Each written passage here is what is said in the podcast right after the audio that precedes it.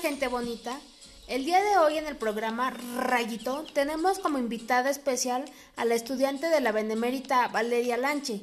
Ella nos hablará sobre el libro de los saberes del docente y su desarrollo profesional del autor Maurice Tardif, centrándose solamente en el capítulo 1, el cual es Los docentes ante el saber. Adelante Valeria, bienvenida. Muchas gracias por la invitación, es un gusto estar aquí. Bueno, en el capítulo 1, el autor nos habla sobre una relación profunda entre el docente y su saber, donde aporta que los saberes del docente provienen de diversos ámbitos, como los saberes de los distintos campos del conocimiento que son seleccionados por las universidades. Él nos menciona tres importantes saberes, los cuales son 1. Saberes disciplinarios. Son los saberes que dispone nuestra sociedad que corresponden a los diversos campos del conocimiento en forma de disciplinas dentro de las distintas facultades y cursos. 2. Los saberes curriculares corresponden con los discursos, objetivos, contenidos y métodos a partir de los cuales la institución escolar categoriza y presenta los saberes sociales que ella misma define.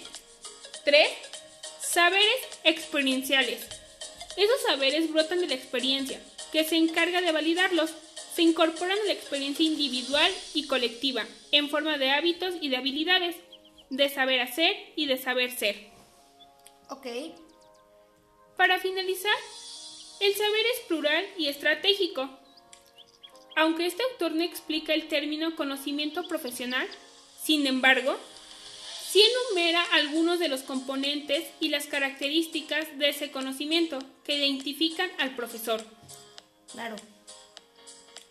Para despedirme, quiero mencionar las siguientes palabras de este gran autor, las cuales son, el maestro no piensa solo con la cabeza, sino con la vida, con lo que ha sido, con lo que ha vivido, con lo que ha acumulado en términos de experiencia vital, en términos de bagaje de certezas. En suma, piensa a partir de su historia vital, no solo intelectual, en el sentido riguroso del término, sino también emocional afectiva, personal e interpersonal. Muchas gracias. Un placer de haber estado aquí. Gracias a ti Valeria por tu información. Espero sea de su agrado a la gente bonita. Nos despedimos y hasta la próxima.